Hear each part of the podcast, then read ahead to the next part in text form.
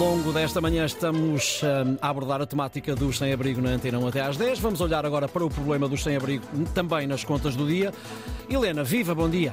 Olá, muito bom dia e boa semana. Boa semana. Que problemas reflete e como se pode resolver? Qual é a tua opinião? Bom, uh, neste momento aquilo que nós sabemos, e a Antena 1 está a acompanhar isso, é que o número de sem-abrigos aumentou, quer em Portugal, quer na Europa.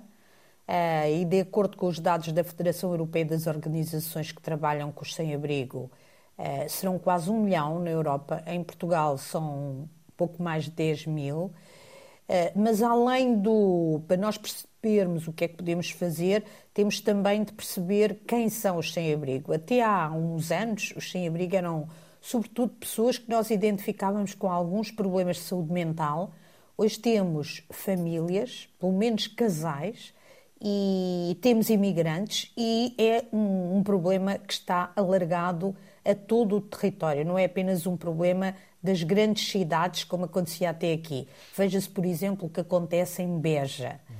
Uh, o que, uh, Ricardo, reflete que estamos perante não, um problema um bocadinho mais complexo uhum. e que estará relacionado com problemas da, uh, da falta de habitação.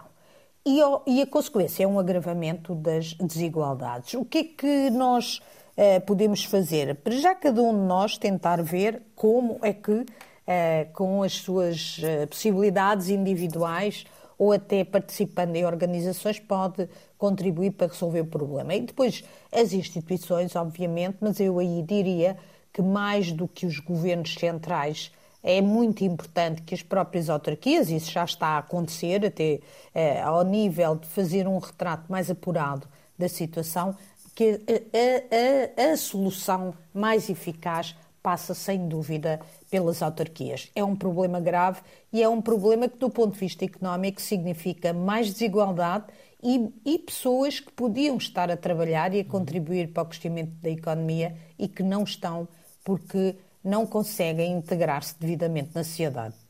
Obrigado, Helena. Voltamos a encontrar-nos amanhã a esta Até hora. Amanhã. Até amanhã. E bom programa. Obrigado.